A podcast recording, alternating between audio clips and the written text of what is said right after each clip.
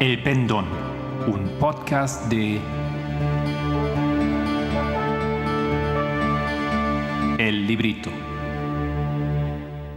Buenos días, mi nombre es Marco Barrios y hoy es lunes el 12 de abril. Me alegro poder compartir con ustedes el episodio número 50 de El Pendón.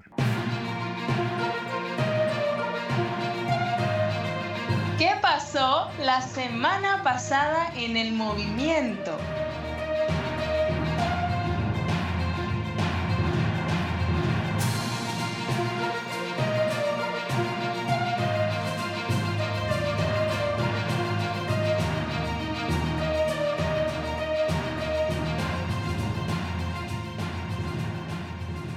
Todavía quisiera grabar los temas de Pamela Byand, lo que él presentó en el reciente campamento de Guadalupe, con el título de Ningún mensaje nuevo, pero para ese episodio voy a compartir el tema reciente que presentó Tess Lambert desde Australia el 10 de abril.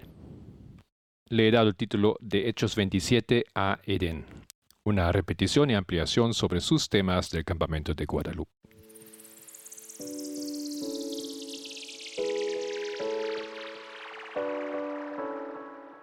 En el campamento de Guadalupe, Lambert ha añadido y avanzado en cuatro temas. Primero, Hechos 27. La historia de ese capítulo comienza en Alejandría, porque el tema es el barco que sale de esa ciudad. No se trata de Pablo en primer lugar. Teníamos que considerar el destino del barco y no de Pablo que quería llegar a Roma. El barco comienza en Alejandría y termina en Putuoli, aunque el viaje de Pablo comienza y termina en otros lugares. Esto fue un pequeño comentario añadiendo a esta temática de Hechos 27. Luego se ha hablado de las tres historias del protestantismo, basado y avanzando con el documento de Goldstein. También hemos usado el libro de Evangelicals para demostrar cómo cambió el fundamentalismo en el siglo XIX. El protestantismo ha resucitado con la ayuda de Billy Graham, representante de la Iglesia, y el presidente Eisenhower, representante del Estado. Los dos se habían aliado en una lucha contra amenazas que distinguieron en la sociedad. El adventista todavía vive mentalmente en este tiempo. Él no entiende dispensaciones y desde luego piensa como en el siglo XIX, pero con un cerebro moderno, evangelical.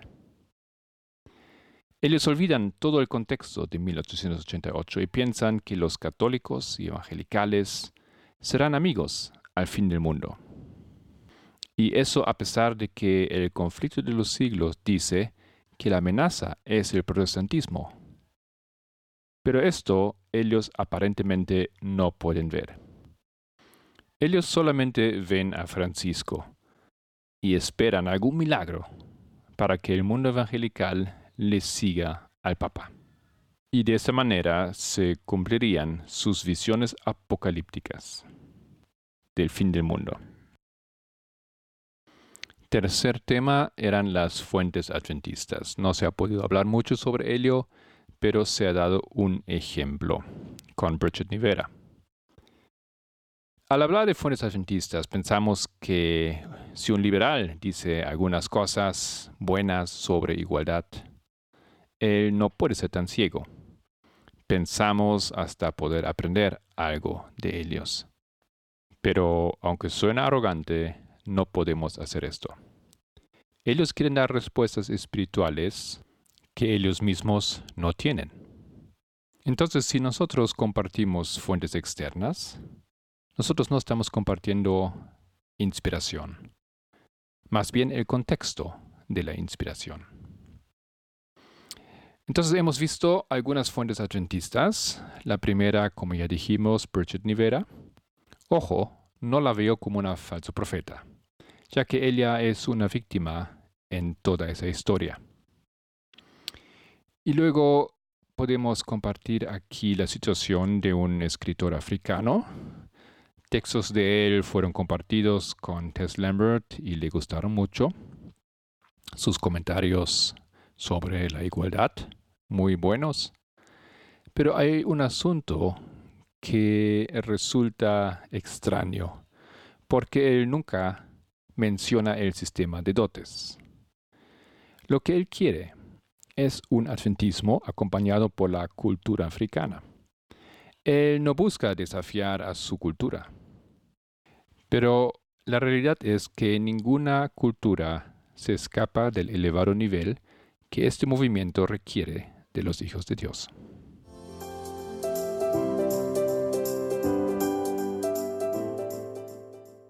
Y finalmente el tema número 4, Edén a Edén. Una pregunta para empezar. ¿Cuántos habitantes tenían los Estados Unidos en los años 1860.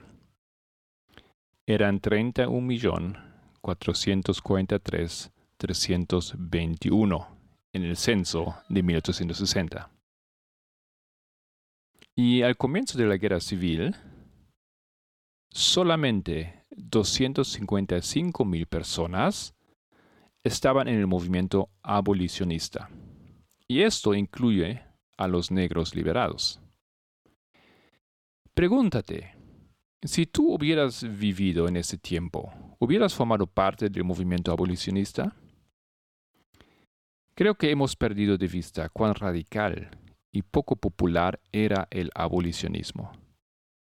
En aquel tiempo era algo muy revolucionario.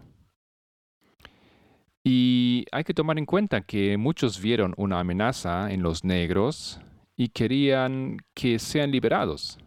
¿Pero por qué? Solamente para que sean mandados de vuelta a África.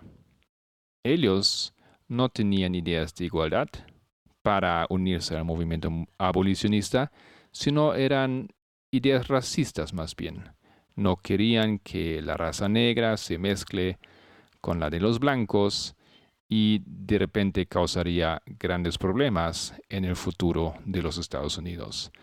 De esta manera, Muchas personas apoyaron el abolicionismo, pero solamente para que los negros podrían ser liberados y mandados de vuelta a África.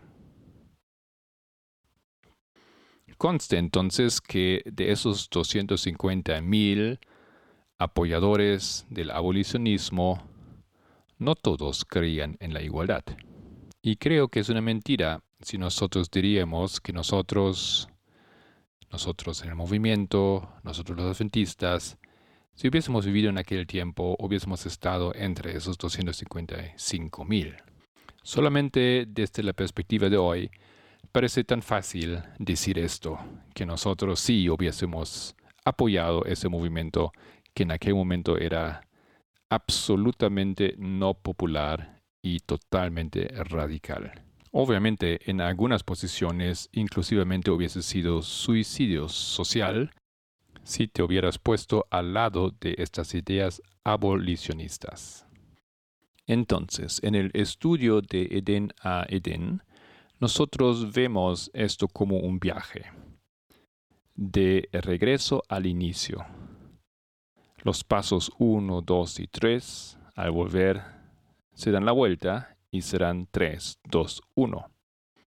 Lo podemos imaginar así como en un viaje literal, cuando andamos por una senda en el campo y primero pasamos por una roca, luego por un hermoso árbol y finalmente por una flor. Cuando regresamos, lo primero que veamos es la flor, obviamente. Luego vemos nuevamente el árbol y finalmente la roca. Esto es un quiasmo, un quiasmo simple. Después de la creación de Edén, se formó entonces el pecado en el corazón de Satán. Y vimos que hay tres pecados en la historia de la humanidad que han tenido tremendas consecuencias. La primera siendo el sexismo, que llegó a través del pecado de Eva. El Segundo, el problema de la adoración falsa, traído por Caín. y luego el tema del nacionalismo y racismo introducido por Cam. Entonces luego Dios comenzó a deshacer estos pecados y primeramente resolvió el pecado de Cam, el tema del racismo y nacionalismo, desde 1798. Luego confrontó el tema del pecado de Caín, el tema de la adoración y nosotros aquí en paréntesis podemos pensar en el tema de sábado domingo. Esto fue en 1888. Finalmente, y con mucha distancia, se empezó a deshacer el pecado de Eva. Colocamos aquí el tiempo del fin, 1989, como el comienzo de la lucha contra el sexismo. Tomamos nota que previo a la historia de Cam, Dios tenía que comenzar de nuevo con la humanidad. Había el diluvio. Es otro hito o punto que marcamos en esa historia. El fin de los 1260 años marca el comienzo de la reversión de la historia del pecado. Entonces el punto medio, el punto del comienzo del quiasmo, es 1798. Si queremos comprender el estado de la sociedad en los tiempos de Noé, hay que mirar al tiempo de los 1260 años. Y realmente no era un tiempo de pura inmoralidad. Entonces, como dijimos, el pecado de Caín tenía que ver con adoración y Elena White explica en Patriarcas y Profetas que él quebrantó el sábado. Decidió simplemente querer adorar otro día. Siendo este problema el segundo pecado en ser resuelto, el segundo tema que tenía que tocarse, nosotros podemos comprender que el sábado no es, no puede ser el enfoque o el tema de la crisis del fin del mundo. O como también decimos, esto no va a ser el problema de la ley dominical. Hoy en día el problema no es sábado y tampoco es raza. Y en la lógica de este quiasmo, repetimos, esos son los asuntos, esos grandes pecados que ya han sido adresados o resueltos por Dios. Y en paréntesis, eso no significa que ya no existen quebrantadores del sábado o que ya no hay racistas en este mundo. Pero no son los temas que causan la crisis final. Siempre habrá personas que simplemente no quieren seguir a las directivas, a los consejos de Dios. Pero el Señor los deja al lado y avanza con unos pocos que sí han aceptado ese proceso de restauración. Pero como ustedes están conscientes, aunque nosotros, aunque el movimiento, aunque los 144 mil habrán comprendido el tema del sábado, habrán comprendido el tema de la adoración, han comprendido el tema de la esclavitud, o como decimos el tema del nacionalismo, racismo, todavía estamos en grandes luchas con el tema del sexismo, el pecado de Eva. En otras palabras, la prueba que quiebra el barco, las dos instituciones que conocemos de la parábola de Hechos 27, es el tema del género. Es el pecado de Eva y será curado en la segunda venida. Quiero que consideremos cuán extremo es nuestra idea de sexismo. Muchas veces no desaparece el sexismo en nuestro movimiento y solo está en silencio o escondido. Y de eso se trata ahora en esta historia de reformación del fin del mundo y de la última generación y nos ha costado décadas de comprender este tema.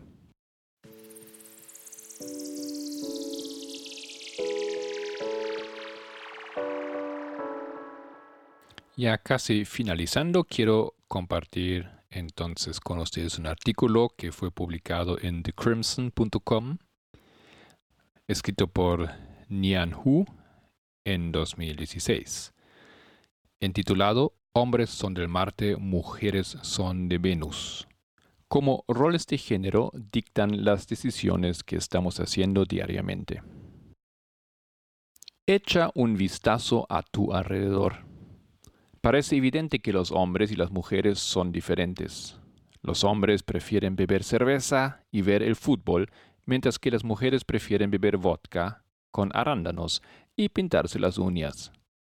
Los hombres disfrutan ganando ascensos en el trabajo, mientras que las mujeres disfrutan quedándose en casa cuidando de los niños. Dada la enorme disparidad en las elecciones que hacen los hombres y las mujeres en cuanto a sus aficiones, ocupaciones e incluso bebidas alcohólicas, a veces parece que venimos de dos planetas completamente distintos. Hombres son del Marte, mujeres son de Venus.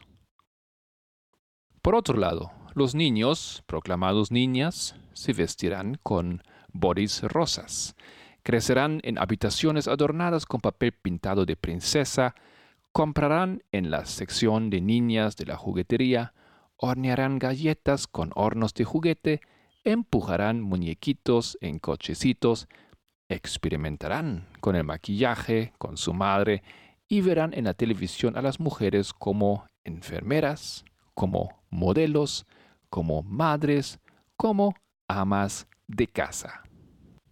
De este modo, nuestras preferencias se construyen para nosotros en el momento en que nacemos, e incluso cuando crecemos. Los roles de género siguen dictando las decisiones que tomamos. Por ejemplo, el 10% de las mujeres del Reino Unido se quedan en casa para formar una familia, mientras que poco más de un por ciento de los hombres son padres que se quedan en casa. Los hombres representan menos de 10% del personal de enfermería. Las mujeres solo representan el 21% de los programadores informáticos. A menudo se hace referencia a esas estadísticas como prueba de la preferencia individual, de la idea de que esta disparidad en las cifras puede atribuirse simplemente a la preferencia de los hombres por las STEM.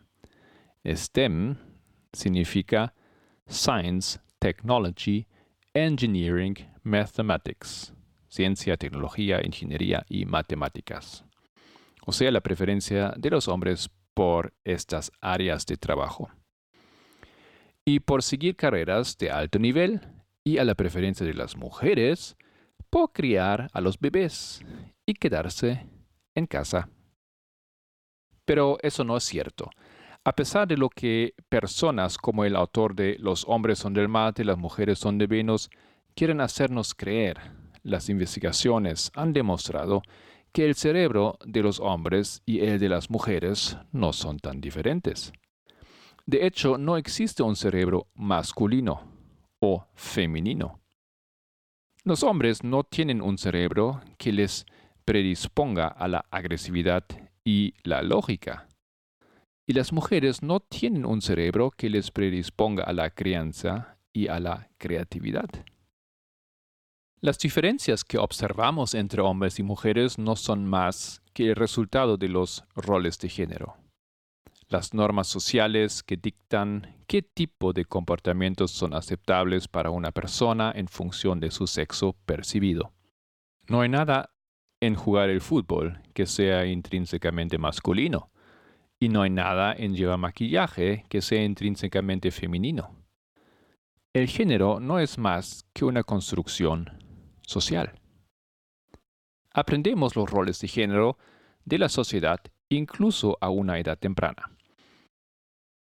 A medida que crecemos, adoptamos comportamientos que se recompensan con elogios y ocultamos los que se castigan con el ridículo. Los niños que juegan con Barbies son ridiculizadas como afeminados y las niñas que juegan con pistolas Nerf son ridiculizadas como poco femeninas. Según Planned Parenthood, o sea, parentesco planificado, una asociación, A los tres años los niños suelen haber aprendido a preferir los juguetes y la ropa que son apropiados, entre comillas, para su género. Los niños dejan de jugar con muñecas y las niñas dejan de disparar pistolas Nerf. El problema no es simplemente que los roles de género sean a menudo inexactos, sino que también son activamente perjudiciales y opresivos. Pensemos en el estereotipo de que las mujeres son menos competentes en STEM. Las investigaciones han demostrado que el código escrito por las mujeres programadoras tiene más probabilidades de ser aprobado por sus compañeros pero solo si se oculta su género. Sin embargo, la creencia predominante de que las mujeres son incompetentes en el campo de la codificación desanima a las mujeres a seguir una carrera en STEM, simplemente porque reciben el mensaje a una edad temprana de que no pertenecen a ese campo. Como resultado, las mujeres siguen estando muy poco representadas en los campos STEM. Esto tiene consecuencias desastrosas. No solo se excluye a las mujeres de los trabajos bien pagados, sino que nosotros como sociedad no estamos alcanzando todo nuestro potencial de innovación a excluir sistemáticamente a la mitad de la población de STEM. Además, los roles de género desvalorizan sistemáticamente el trabajo de las mujeres. Hay una razón por la que actividades como la enseñanza, el cuidado de los niños e incluso las tareas domésticas se pagan muy poco o nada. Son realizadas predominantemente por mujeres. Y el argumento de que esas ocupaciones están peor pagadas solo porque son más fáciles y requieren menos habilidades, se desmorona por completo si se analiza con detenimiento. Por ejemplo, los médicos de Estados Unidos están muy bien pagados y gozan de gran estima, pero en Rusia, donde la mayoría de los médicos son mujeres y la práctica médica está estereotipada como una vocación asistencial, naturalmente adecuada para las mujeres, ser médico es una de las profesiones peor pagadas y menos respetadas. En resumen, lo que importa no es el nivel de destreza o el esfuerzo que requiere un trabajo, el trabajo que realizan las mujeres está sistemáticamente desvaluado, mal pagado y no se respeta. Por tanto, el feminismo consiste en capacitar a las personas para que tomen sus propias decisiones en lugar de las que la sociedad ya ha tomado por ellas. Se trata de liberar a las personas de los asfixiantes roles de género. Se trata de destruir la noción de que los hombres son del Marte y las mujeres de Venus. Al fin y al cabo, todos somos del planeta Tierra. Somos más parecidos que diferentes. ¿Cómo sería un mundo sin roles de género? Sería un mundo en el que las personas pudieran tomar sus propias decisiones independientemente de las expectativas de la sociedad. Sería un mundo en el que las actividades, carreras y aficiones no se designaran como femeninas o masculinas. Sería un mundo en el que la gente pudiera hacer lo que quisiera independientemente de su identidad de género. No sé el resto de ustedes, pero a mí me parece el tipo de mundo en el que estoy dispuesto a vivir. Fin del artículo. Gracias por estar con nosotros, el equipo del Pendón. Si quieres profundizar con alguno de los temas de este podcast, encuéntranos en www.librito.org.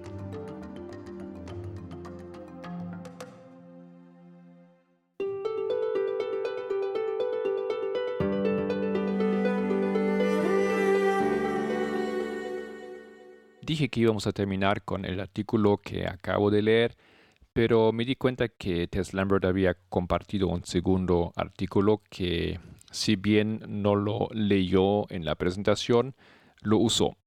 y me parece oportuno que lo compartimos aquí. El artículo se llama La ciencia no ha demostrado que a las mujeres les gustan los chicos malos. Fue escrito por Girl on the Net en 2016 y publicado en The Guardian. El subtítulo dice, hay quienes sostienen que la afirmación de que las mujeres adoran a los chicos malos está científicamente probada. Sin embargo, esto no es así. Las mujeres siempre prefieren los chicos malos. Los chicos buenos acaban últimos. Trátalas con maldad, manténlas con ganas. Hay muchas variantes de la idea de que las mujeres rechazan los avances de los hombres encantadores y, en cambio, persiguen deliberadamente a los chicos altos, oscuros y horribles. Si es cierto, ¿por qué el índice de criminalidad no es significativamente mayor, ya que los chicos heterosexuales compiten entre sí para parecer más malos que sus amigos? De hecho, ¿qué entendemos por malo? ¿Estamos hablando de ladrones de bancos o simplemente de tu amigo Clive, que una vez dejó una chica por mensaje de texto? Broadly publicó esta semana un artículo titulado Why Women Want to F, estrelita, estrelita K, Bad Boys, porque las mujeres quieren acostarse con chicos malos, en el que la escritora Diana Tuji afirma, afirmaba que todo el mundo sabe que los hombres así, o sea, los llamados chicos malos, u hombres que asumen riesgos, son deseables Gracias a un reciente estudio, esto es ahora científicamente verificable. Vaya, si la ciencia realmente ha confirmado que todas las mujeres del planeta harán una elección sexual idéntica, entonces seguramente alguien está en la fila para un premio Nobel, patrocinado por Marie Claire. Pero, ¿es cierto? Bueno, como ese tipo en la discoteca que te garantiza la mejor noche de tu vida, deberías familiarizarte con los detalles antes de tomar cualquier decisión. La investigación a la que se refiere Tulgi es de el síndrome del cigarrillo y el alcohol en los jóvenes varones, fumar y beber como estrategia de apareamiento a corto plazo. Se publicó a principios de este año en el Journal of Evolutionary Psychology y han saltado algunas alarmas porque la psicología evolutiva es notoriamente controvertida. Es habitual que los artículos de la prensa dominante den un giro a su información científica, pero insinuar que la ciencia ha verificado algo basándose en un artículo de psicología evolutiva es tan exacto como afirmar que los científicos han verificado la exquisitez del marmite. Esto es un recipiente para cocinar hecho de barro. El segundo problema con el artículo es su confusión de malo con la bebida y el tabaco. Claro que un hábito de 20 al día no es saludable, por no mencionar que te hace oler como los cubos de basura de Weatherspoons, pero ¿es realmente el criterio por el que juzgamos a los chicos malos? Según mi experiencia y en relación con esas frases que oímos tan a menudo, en paréntesis, los chicos buenos acaban los últimos, la maldad abarca algo más que un comportamiento poco saludable. Un chico malo puede ir en moto, arriesgado, pero también puede ser malo en otros aspectos. Cuando los chicos buenos se quejan de que siempre acaban últimos, normalmente lo que quieren decir es que los otros hombres, con lo que se acuestan sus amigas, simplemente no son lo suficientemente buenos. Esto puede significar cualquier cosa, desde no comprarle flores a su novia el día de San Valentín hasta engañarla, robarle dinero o decir cosas groseras sobre su madre. Como siempre, la forma en que se ha informado de esto probablemente no sea culpa de la investigadora, que lo ha publicado, Evelyn Winke, que fue bastante clara sobre sus objetivos.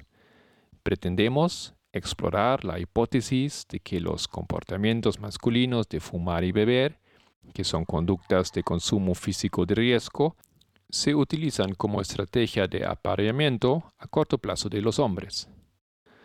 Veamos las preguntas clave en relación con la teoría del chico malo. En primer lugar, los comportamientos de riesgo como fumar y beber en los varones jóvenes se correlacionan con una mayor actividad sexual a corto plazo, o sea, relaciones de una noche similares. En segundo lugar, la adopción de una estrategia de riesgo, es decir, fumar y beber, más, sirve para asegurar la aprobación de las compañeras. En términos sencillos, ¿realmente consigues más acción si eres un chico malo que fuma y bebe? La respuesta de Vinke a ambas preguntas es sí. Pero cualquier persona puede darse cuenta de que no apoyan las grandes suposiciones de Turgi de que las mujeres prefieren a los chicos malos, porque hay factores que complican la situación.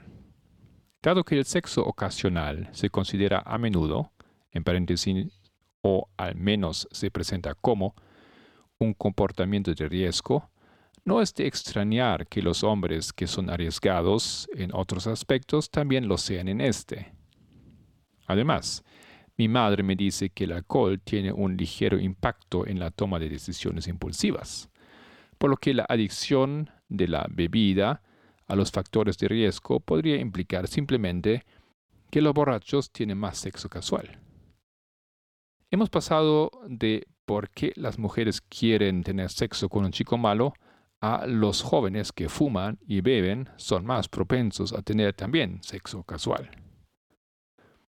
En cuanto a las conclusiones sobre la estrategia de apareamiento, de nuevo la investigación dice que sí, que los hombres pueden utilizarla como una táctica deliberada para tentar a las mujeres en la cama.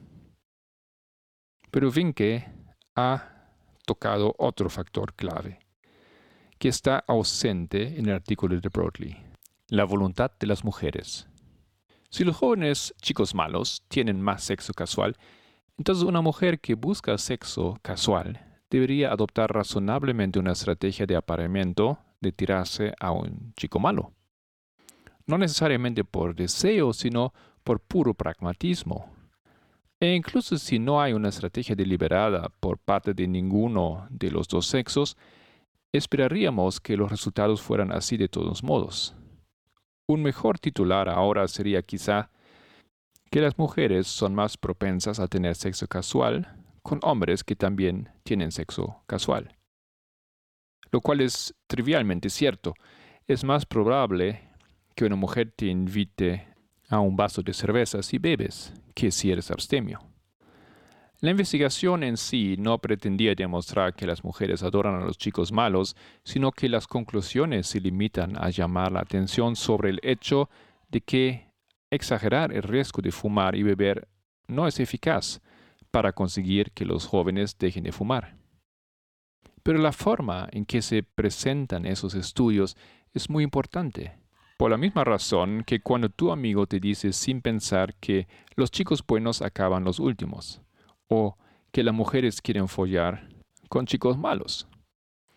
Alimenta el mito de que todos los humanos tienen las mismas necesidades y deseos y que, en consecuencia, todos deberíamos adoptar estrategias de apareamiento animales para tener éxito.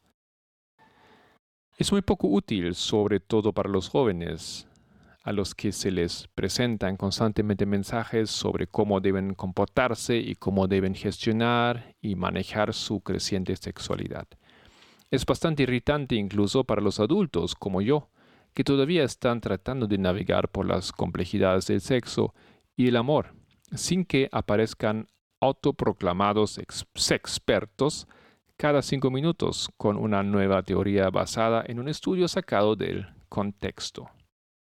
Tomar conclusiones sencillas y convertirlas en un argumento general de que las mujeres prefieren a los chicos malos anima a la gente a cambiar su comportamiento, a los jóvenes a ser traviesos si quieren conseguir a la chica, y a las chicas a sentirse mal y rotas si les gusta el chico de la cartera en lugar de la moto.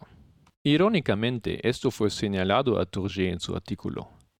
Tristan Bridges, profesor de sociología en el College at Brockport de la Universidad Estatal de Nueva York, explicó que el esencialismo biológico, la idea de que los hombres y las mujeres están programados para desear ciertas cosas, ha sido ampliamente desacreditado.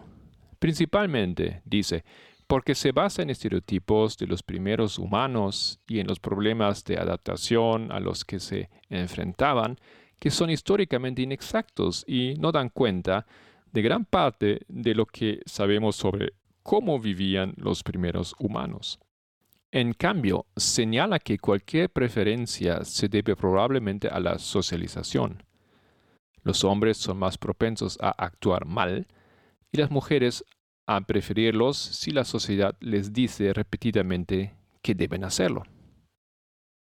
Por eso es importante la mala información sobre el sexo, así como en las áreas más comúnmente desacreditadas como el periodismo de salud y nutrición.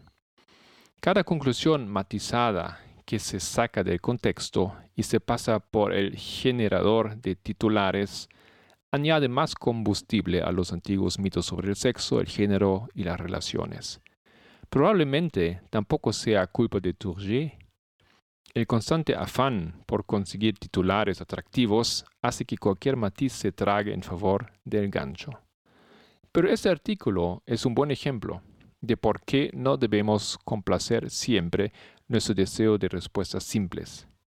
La afirmación las mujeres prefieren a los chicos malos es tentadora, porque ofrece una solución simple para una cuestión que es mucho más complicada. Escuchamos el mito, se refuerza, se repite y el ciclo continúa. Cuando hemos escuchado esos mitos sexuales una y otra vez, ya estamos jo estrelita estrelita 2. Y no solo los chicos malos. Fin del artículo.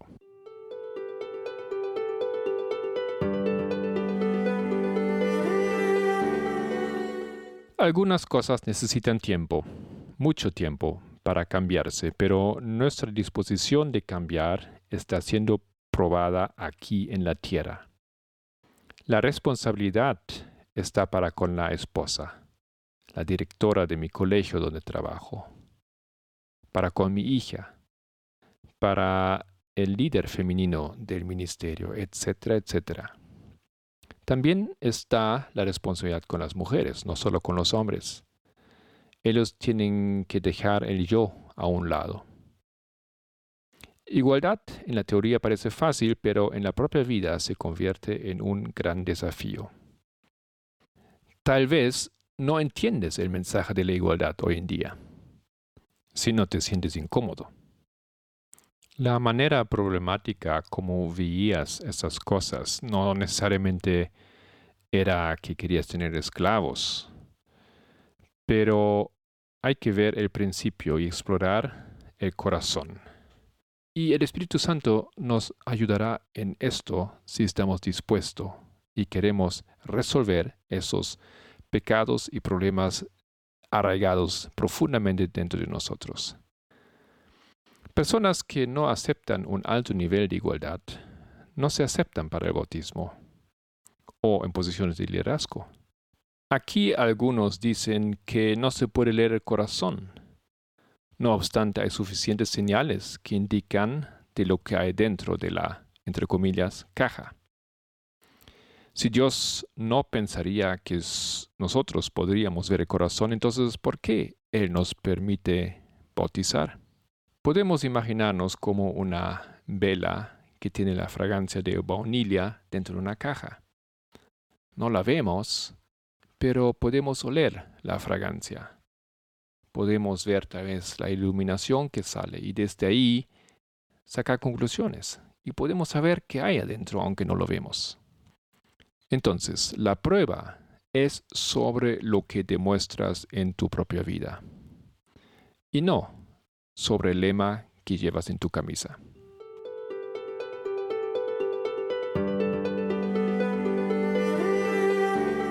Nuestra semana de estudios comenzó con Matías Mejía, que presentó la pregunta o el tema ¿qué es la comunicación? desde el camino a Cristo y llegamos ahí hasta la página 99.3. Sábado, Ana Paula estaba nuevamente con nosotros y tocó el tema de la ideología y el humanismo. Yo mismo presenté en la tarde los géneros literarios de la Biblia. Es una introducción, un comienzo de, sobre la pregunta de la importancia de identificar el género literario de un texto para la hermenéutica. Y finalmente teníamos una sesión de preguntas y respuestas. Había tres preguntas. Debemos compartir los temas de movimiento con nuestros hijos, fue la primera. Luego hemos hablado bastante sobre los hitos en las líneas de Hechos 27 y los sacerdotes o los levitas. Nos hemos preguntado si son los mismos. Atado a esto viene la pregunta en qué consiste el clamor de medianoche para la línea de las dos instituciones. Y finalmente había la pregunta si deberíamos intervenir en una pelea de una pareja ajena.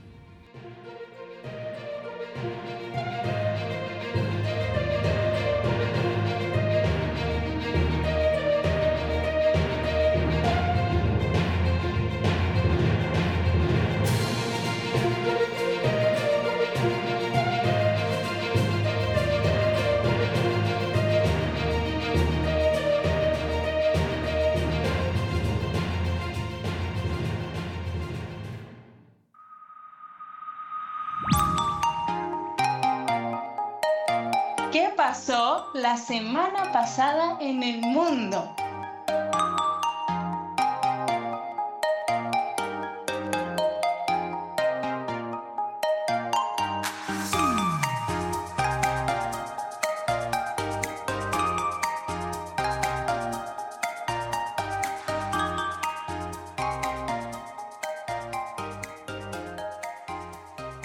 Una muy buena semana. Ahora un poco de los eventos de la semana para ti.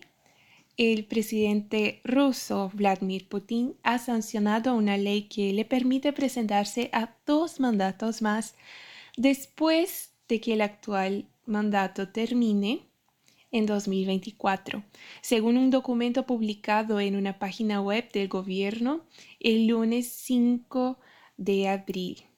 Putin tiene 68 años y es un antiguo agente del KGB, el antiguo servicio de inteligencia soviético, y lleva más de 20 años en el poder en el país. En Chile se firmó el martes 6 de abril una ley que aplaza en cinco semanas las elecciones de alcaldes, gobernadores y constituyentes eh, previstas inicialmente para los días 10 y 11 de este mes, debido al fuerte aumento de los contagios de coronavirus en el país. Las autoridades chilenas también informaron un cambio radical en la edad de los pacientes ingresados en la SUSI con respecto a la primera ola de coronavirus. Los pacientes en reanimación menores de 39 años son ahora más numerosos que los mayores de 70.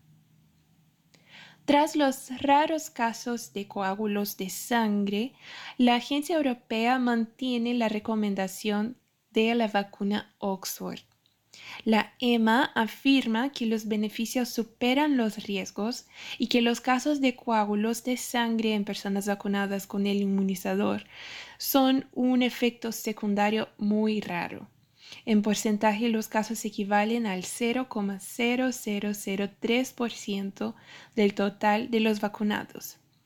Esa sospecha con relación a la, vacuna y sus probables eventos adversos es uno de los motivos por los cuales en Unión Europea la vacunación va tan despacio. Como dije, es uno de los motivos. Vemos que la Unión Europea compró más de un billón de dosis de vacunas, sin embargo, solamente el 14% de su población se vacunó en al menos una dosis y solamente 6% de la población ya pudo tomar las dos dosis, completando así el esquema vacunal.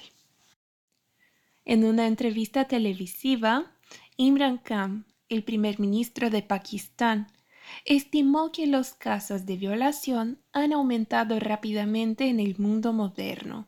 Según él, esto sería una consecuencia normal en cualquier sociedad en la que aumenta la vulgaridad, insinuando que las formas de vestir de las mujeres podrían tener una incidencia en las agresiones sexuales. Por si fuera poco, el primer ministro dijo también que la razón por la que las mujeres se cubren en el Islam es para escapar de la tentación. El concepto mismo de purta es evitar la tentación. Dijo que no todos tienen ganas de abandonar esas prácticas. El término purda se refiere a la estricta separación de sexos y la obligación de modestia de las mujeres en algunas comunidades musulmanas o hindúes. Twitter lanzó el jueves 8 un emoji sobre la llamada Alianza del Té con Leche, un movimiento que reúne a los activistas prodemócratas de Asia. La alianza que comenzó el año pasado y toma su nombre de la popularidad de esta bebida dulce en Hong Kong, Taiwán y Tailandia, se erige con una red de solidaridad contra el autoritarismo. Nuevos ataques a las protestas en Myanmar dejan al menos 13 muertos esta última semana. Más de 850 manifestantes prodemocráticos han sido asesinados por los militares desde el golpe de Estado del primero de febrero, según la Asociación de Ayuda a los Presos Políticos. El embajador de Myanmar en el Reino Unido fue expulsado de su propia embajada y sustituido por su adjunto. 61 familias han sido encontradas desde febrero en un intento y expectativa del gobierno de Joe Biden de revertir algunas de las medidas anti-inmigración adoptadas por su predecesor Donald Trump. Los padres de los 445 niños separados en la frontera de Estados Unidos aún no han sido localizados. Hay manifestaciones en Irlanda del Norte por volver a ser parte de la Unión Europea. Irlanda del Norte es uno de los países que configuran el Reino Unido, quien se retiró de la Unión Europea este año. Y con eso también aumentan las burocracias para que personas del Reino Unido entren a Unión Europea, trabajen, vivan, etc. Médicos japoneses han anunciado que han realizado con éxito el primer trasplante del mundo de tejido pulmonar procedente de donantes vivos para un paciente con una gran lesión pulmonar causada por COVID-19. La receptora del trasplante es una mujer ella recibió la donación de parte de los pulmones de su marido e hijo. El marido donó parte de su pulmón izquierdo y el hijo parte del derecho. La operación duró casi 11 horas y se produjo el miércoles 7 y el estado de salud de los tres es estable según el Hospital Universitario de Kioto. Esto es todo por hoy un súper resumen. Espero que estén muy bien esta semana y que Dios los bendiga.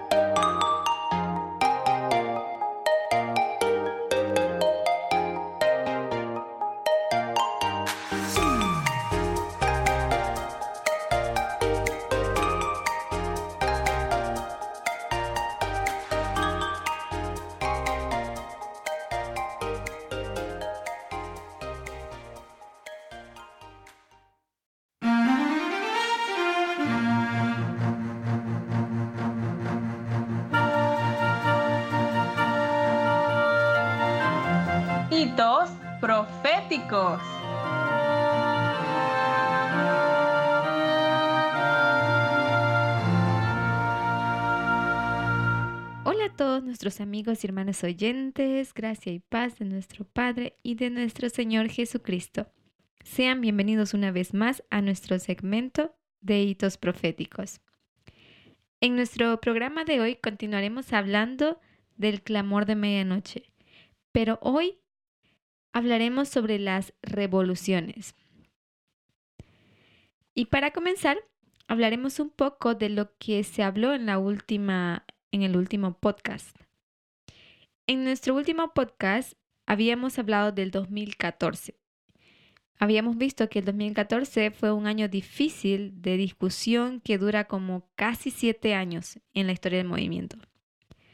Mientras la luz del 2014 crece, entendemos el 2014 como medianoche, porque se refiere al punto intermediario. Y cuando lo llevamos a una historia, termina siendo el medio camino de una revolución, que luego nos lleva al establecimiento de una dictadura. 2014 se encuentra en el medio de la Revolución Francesa y la Guerra Civil estadounidense.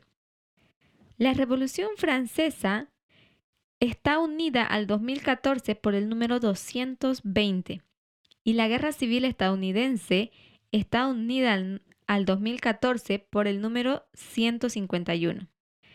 Entonces, el 9 de noviembre del 2019 es la historia de una revolución que termina con el establecimiento de un dictador. Hay un dictador que muere y un dictador que es establecido. Napoleón es establecido en 1799 y en 1865 es la muerte de Abraham Lincoln, así como también el final de la Guerra Civil. En 1799, Napoleón se convierte en el líder de Francia. El 9 de noviembre de dicho año, se cree de que la primera vez que Abraham Lincoln se encontró con su asesino, que lo mataría luego el 9 de noviembre de 1863. En 1865, Abraham Lincoln muere, lo cual discutiremos más adelante. En el 2019 podemos ver entre la muerte y el establecimiento de un dictador. Abraham Lincoln durante la guerra civil actuaba como dictador. Hizo de la guerra civil una excusa para poder atacar a sus oponentes y a la prensa. Una historia escrita en la revista Times desde el 2014 se ha estado haciendo una obra que no es solamente para los sacerdotes, sino también para los netineos. Estos artículos son escritos por historiadores que la revista Time los usa para explicar eventos presentes a través de la comprensión de la historia de estos. Esta revista es titulada Donald Trump y el 9 de noviembre. Fue escrita el 16 de noviembre del 2016 cuando Donald Trump aseguró su nominación como presidente de los Estados Unidos.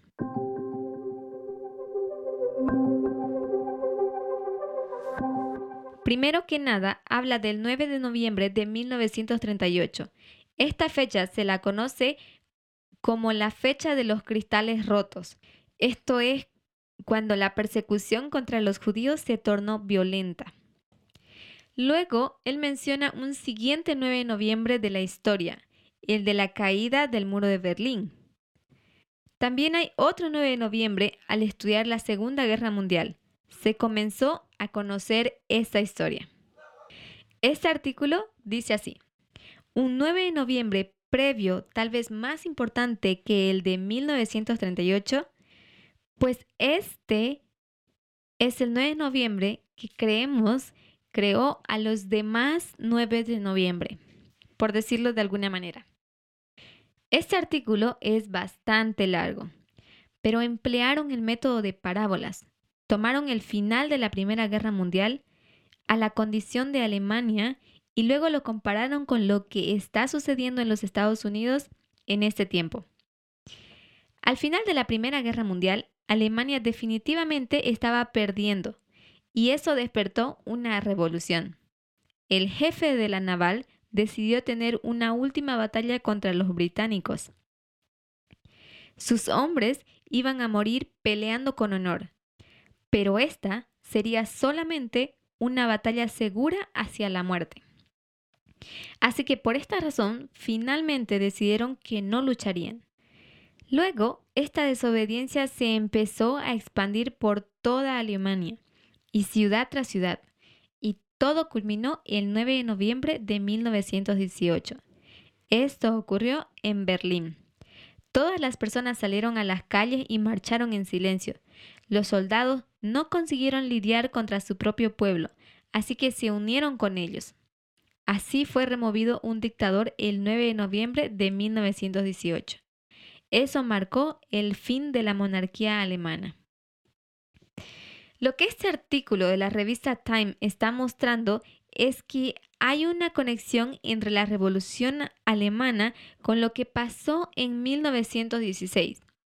Hitler usa esta fecha porque lo marca como un eslogan cuando Alemania perdió la guerra.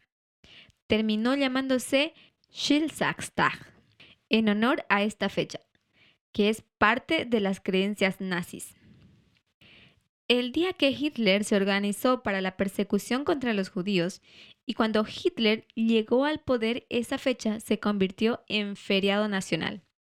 Él pensó que podía tener el poder en Alemania, así como Mussolini lo hizo en Italia.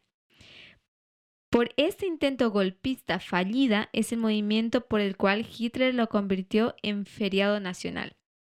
El 9 de noviembre de 1918, el Kaiser renunció y el 10 de noviembre en la prensa salió la caída de la monarquía como un titular. Habían diferentes facciones que estaban reclamando el poder en Alemania. Ellos pasaron los últimos meses de 1918 preparando una contrarrevolución. Esa revolución comenzó en 1919, en enero, y así duró unos meses hasta mayo del mismo año. Esto se conoce como la Guerra Civil Alemana. La revolución y la guerra civil son términos intercambiables. Para hacer esta historia más simple, quiero hablar de esta revolución y la otra parte llamarla contrarrevolución. Para esto, primero tenemos una revolución que hace que caiga el gobierno de aquel momento, acompañada de una contrarrevolución que va en contra del nuevo gobierno. La revista Time no puede hacer ciertas cosas que nosotros sí podemos hacer. Ellos no pueden ver de que esa revolución todavía no terminó. La revolución termina el 22 de octubre, o sea, en el punto final. El gobierno estadounidense, como lo ha sido por centenas de años, ha sido derrocado. Gracias por estar con nosotros, el equipo del Pendón. Si quieres profundizar con alguno de los temas de este podcast, encuéntranos en www.librito.org.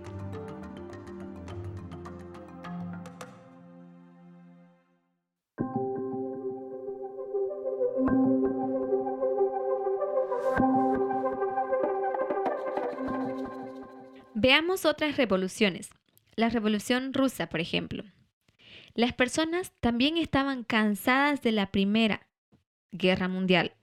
Y el 8 de marzo de 1917 la gente salió a las calles. En esta primera etapa de la revolución en Rusia, ellos consiguieron derrotar al Kaiser y es cuando Lenin es colocado en el poder. Se le llaman a esta la revolución de octubre. También se la conoce como el octubre rojo. En esta historia, Rusia todavía usaba el calendario juliano, a pesar de que la mayoría de los países habían cambiado al calendario gregoriano, que es el calendario actual que cada uno de nosotros usamos. Desde 1750, Estados Unidos usaba el calendario gregoriano. Rusia en aquel tiempo era uno de los últimos que todavía usaba el calendario juliano. En esta historia, el calendario gregoriano no se llamaría la Revolución de Octubre, sino la Revolución de Noviembre, y tomó lugar el 7 y 8 de noviembre. ¿Qué hizo Lenin el 9 de noviembre para convertirse en un dictador? En el calendario gregoriano es el 9 de octubre, pero en el calendario juliano es el 27 de octubre. Vladimir Lenin lanzó un comunicado de prensa donde anunció que ya que su nación se encontraba en momentos muy complicados, tomarían medidas de protección. Lo que él dijo está en contra de la libertad de prensa. Yo, como el gobierno, quiero decirles, la prensa es un arma liberal que es controlada por los millonarios para manipular a las personas, para envenenar sus mentes con noticias falsas. Esta prensa controlada es un arma poderosa contra los trabajadores. La prensa son noticias falsas y es el mayor enemigo del pueblo común. Él dice que cree en la prensa libre, pero por causa de la crisis actual, la prensa tiene que ser personalmente restricta. Cuando la prensa vuelva a ser normal y no comparta noticias falsas, le daremos la mayor cantidad de libertad progresista que necesitan. Lenin usa estas razones para restringir la libertad de prensa, ya que la prensa distorsiona los hechos, instiga a la violencia. Todo esto es el lenguaje que Donald Trump, Steve Bannon y todos aquellos que están detrás de ellos, ellos llaman a la prensa libre el mayor enemigo del pueblo común. Eso hace Rusia hoy en día, que las personas no puedan tomar decisiones razonables con respecto a esto. Trump y Putin, ellos hacen la misma obra. Lo que Lenin hizo el 9 de noviembre es lo que hace un dictador. Lo que Donald Trump ha traído al mundo de los Estados Unidos. Desde 1918, Rusia entra en un periodo de contrarrevolución hasta el 2022. Se lo conoce como la Guerra Civil Rusa. Se lo conoce también este periodo como el terror blanco. Otra perspectiva de la Revolución Francesa. Podemos verla como un todo o también como que ella toma lugar en dos partes. Dentro de esta revolución podemos encontrar una contrarrevolución, la Revolución Francesa que comenzó en 1789, revolución bajo el mando de los jacobinos y se la conoce también como el Reino de Terror. Robespierre, el líder de los jacobinos, el cual en 1974 fue derrocado, en nuestro calendario aconteció el 27 de julio. En 1795 comenzó una contrarrevolución que se extendió durante todo este periodo hasta 1799. Se lo conoce como el terror blanco. Lo que sucedió por parte de los jacobinos y lo otro por la monarquía. Los franceses no usaban nuestro calendario. Ellos querían remover a Dios de nuestra sociedad. Así que los franceses introdujeron un nuevo calendario. Se lo conoce como la reacción de Termidor. Ellos querían pelear contra todos, tanto que habían rechazado a Dios y a Satanás. Querían hacer la guerra contra el Antiguo y el Nuevo Testamento, pero también contra el papado. El final de Robespierre. En el 2019 es un periodo de preparación y el 2020 comenzó una contrarrevolución, la revolución estadounidense. 2020 es marcado como el comienzo de esta contrarrevolución. En el 2520, esta historia profética lo dividimos en dos periodos. En nuestra historia vamos a tener primero la guerra civil y luego la revolución. En el 2520, esta historia profética la dividimos en dos periodos. En nuestra historia vamos a tener primero la guerra civil y luego la revolución. En la primera revolución comenzó que terminó en la muerte de un dictador. Periodo de preparación antes de que comience la contrarrevolución, la batalla de Concord, que dejó 273 muertos o muertes británicas. Cuando nosotros estudiamos Hechos 27, la ley dominical, vimos el fin de los Estados Unidos, el fin de la sexta cabeza y el establecimiento de la séptima. La séptima cabeza es una etapa de vida diferente de los Estados Unidos. Vemos la caída de Donald Trump en la batalla de Rafia, el fin de un dictador y el levantamiento de otro. Todo es una transición. Él se convierte en dictador antes de que llegue la ley dominical, antes del 2019. Estados Unidos terminará siendo la última potencia mundial sin restricciones. Esto es Estados Unidos después de 1989. Trump aquí es menos restringido, es decir, más como un dictador. Como la sexta y la séptima cabeza también lo son. Estados Unidos tienen más poder del que tenía antes. Este fue realmente un año difícil para Donald Trump. Esta fue la batalla de Rafia. Así como se puede marcar la muerte de un dictador como el Kaiser o Abraham Lincoln, ellos pueden diferenciar diferentes ciclos de la vida profética de Donald Trump en diferentes puntos. Así que vamos a marcar el final de un dictador y el levantamiento de otro. Él ha estado siendo un dictador desde el 2016, pero todavía no ha conseguido destruir las instituciones que lo restringen aún.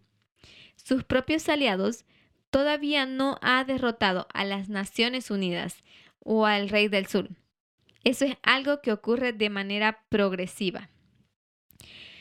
Por lo tanto, cuando nosotros hablamos de las revoluciones, pero también el establecimiento de un dictador, estas son las historias revolucionarias que hemos estado estudiando para conseguir entender qué es lo que está ocurriendo en el gobierno de los Estados Unidos actualmente.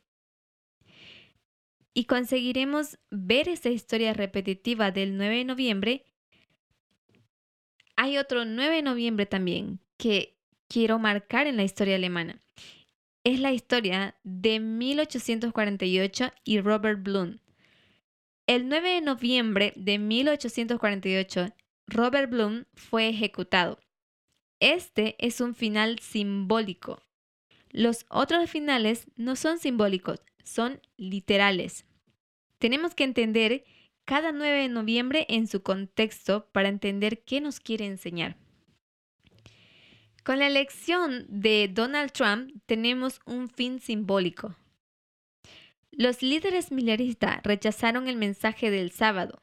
Este fue el chasco que trajo consigo. Al comparar esta historia con la nuestra, conseguimos ver una nueva parábola, en la que quiero enfocar particularmente es la del 9 de noviembre de 1989 en dicha fecha se abrieron las fronteras del muro de Berlín y de ahí son 30 años de 1989 a 2019. Los primeros 30 años de la vida de Cristo. Jesús es nuestro ejemplo en todas las cosas. Él comenzó su vida útil desde que era un niño. A la edad de 12 años, él comenzó a hacer el trabajo de su padre. Vivió una vida donde trabajó comparamos la vida de Jesús con el periodo transcurrido de este movimiento.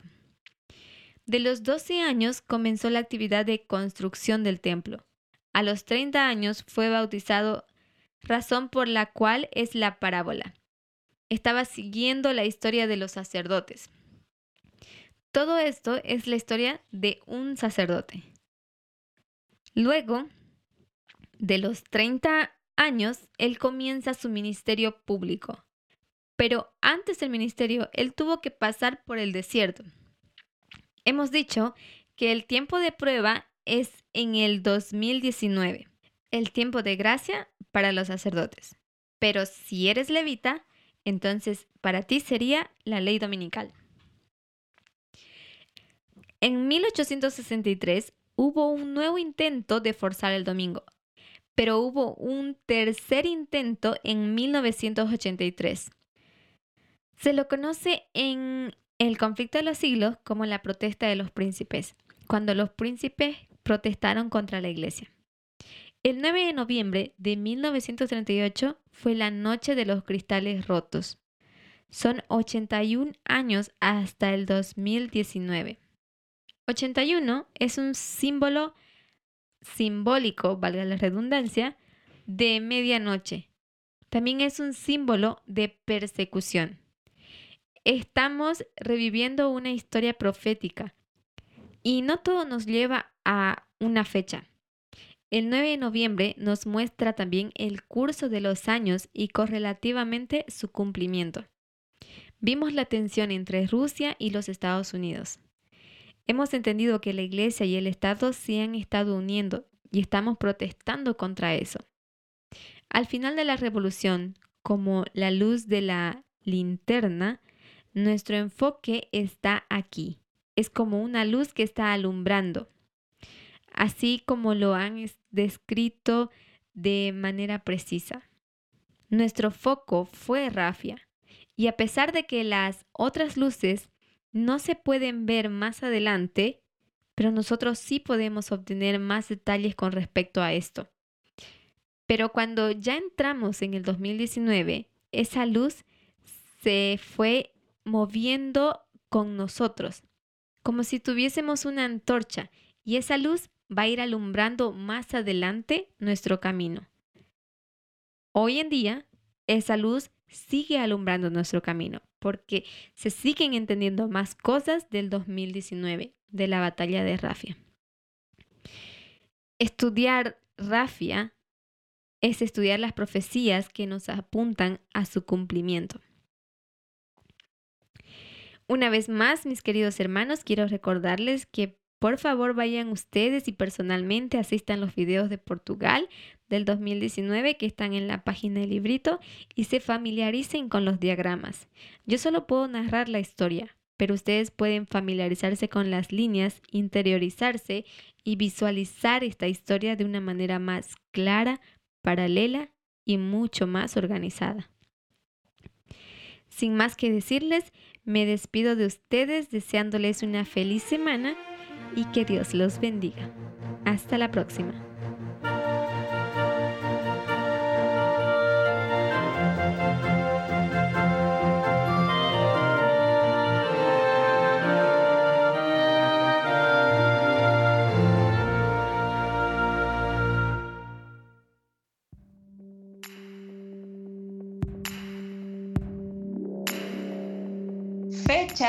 Históricas para recordar.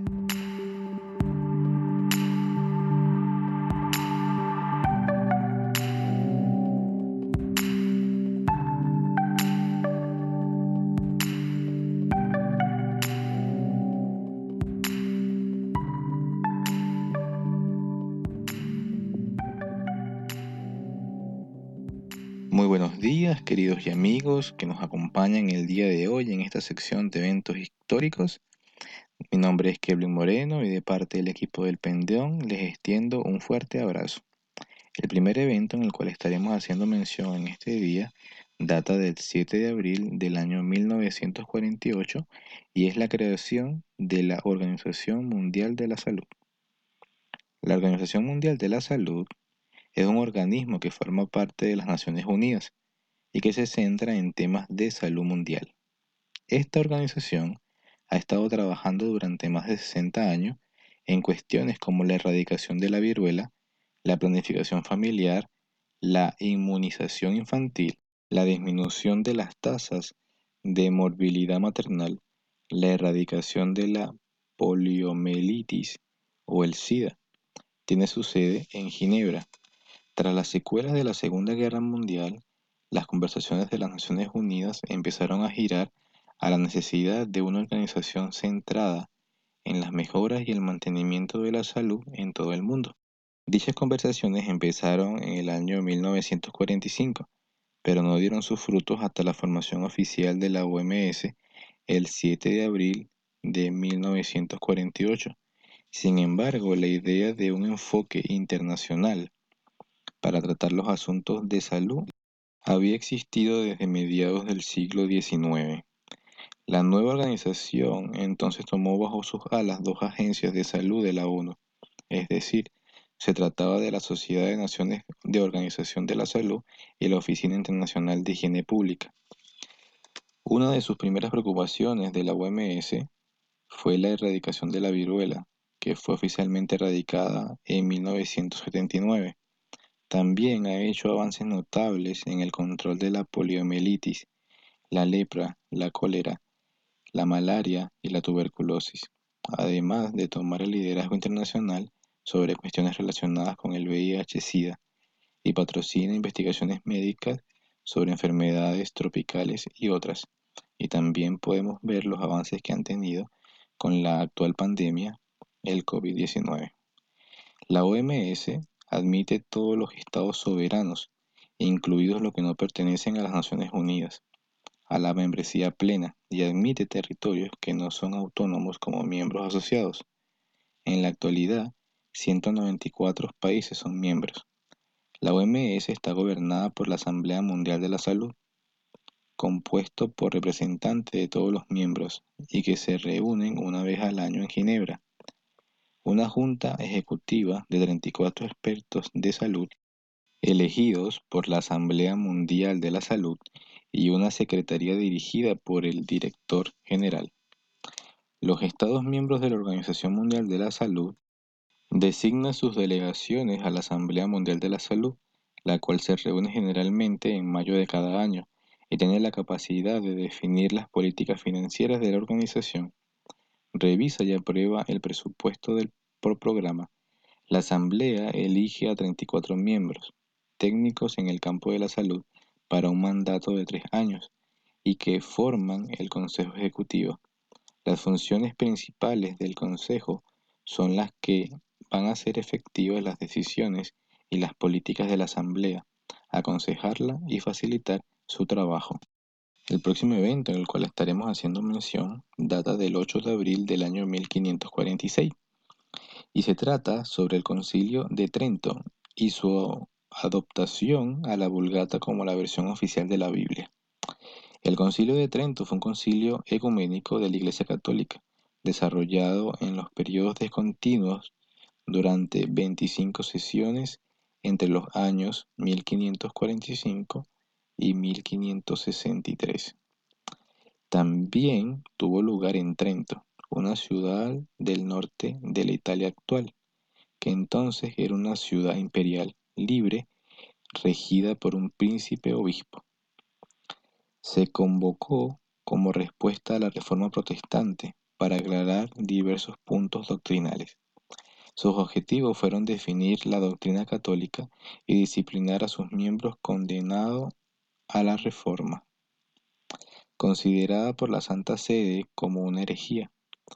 Fue el concilio más influyente y su importancia histórica se debe a haber definido la doctrina de la Iglesia sobre las Sagradas Escrituras, la tradición, los sacramentos y el celibato, prohibiendo el casamiento de los sacerdotes, la afirmación de la supremacía de la autoridad papal, el decreto de la fundación de los seminarios y la delimitación de los campos de aplicación de los teólogos. El concilio definió las nuevas normas dogmáticas y litúrgicas y éticas de la Iglesia, en especial las prácticas rechazadas por los protestantes, presencia real de Cristo en la Eucaristía, justificación por la fe y por las obras, conservación de los siete sacramentos, las indulgencias y la veneración de la Virgen María y de los santos. Entre estos acuerdos aceptados está la aceptación de los libros sagrados y la tradición apostólica, y se declaró como tradición apostólica y las sagradas escrituras como las dos fuentes de la revelación, y la Vulgata se consideró la traducción aceptada de la Biblia para el 8 de abril del año 1546. Como evento, para hacer simplemente una mención, podemos encontrar que el 4 de abril del año 1507 fue ordenado como sacerdote Martín Lutero. Esos son todos los eventos que mencionaremos en esta semana. Los esperamos en una próxima sección de eventos históricos. Un fuerte abrazo y una feliz semana. Bendiciones.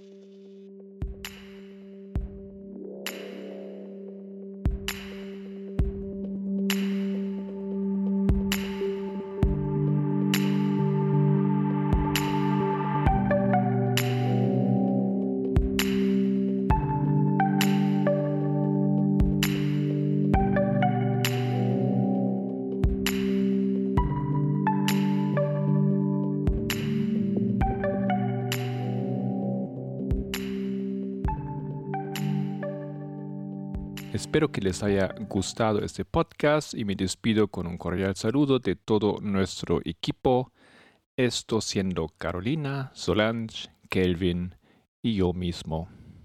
Que Dios les bendiga y hasta la próxima.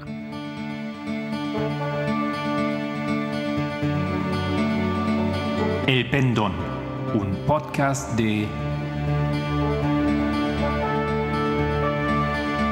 El Librito.